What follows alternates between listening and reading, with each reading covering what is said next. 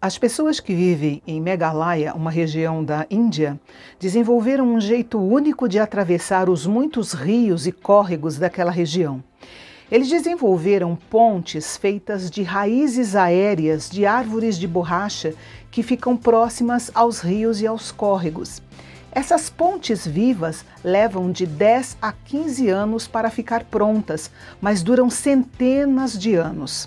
Em Jeremias capítulo 17, versículo 8, a Bíblia compara a pessoa que confia no Senhor a uma árvore plantada junto às águas que resiste às altas temperaturas e que até no tempo de seca continua dando seus frutos.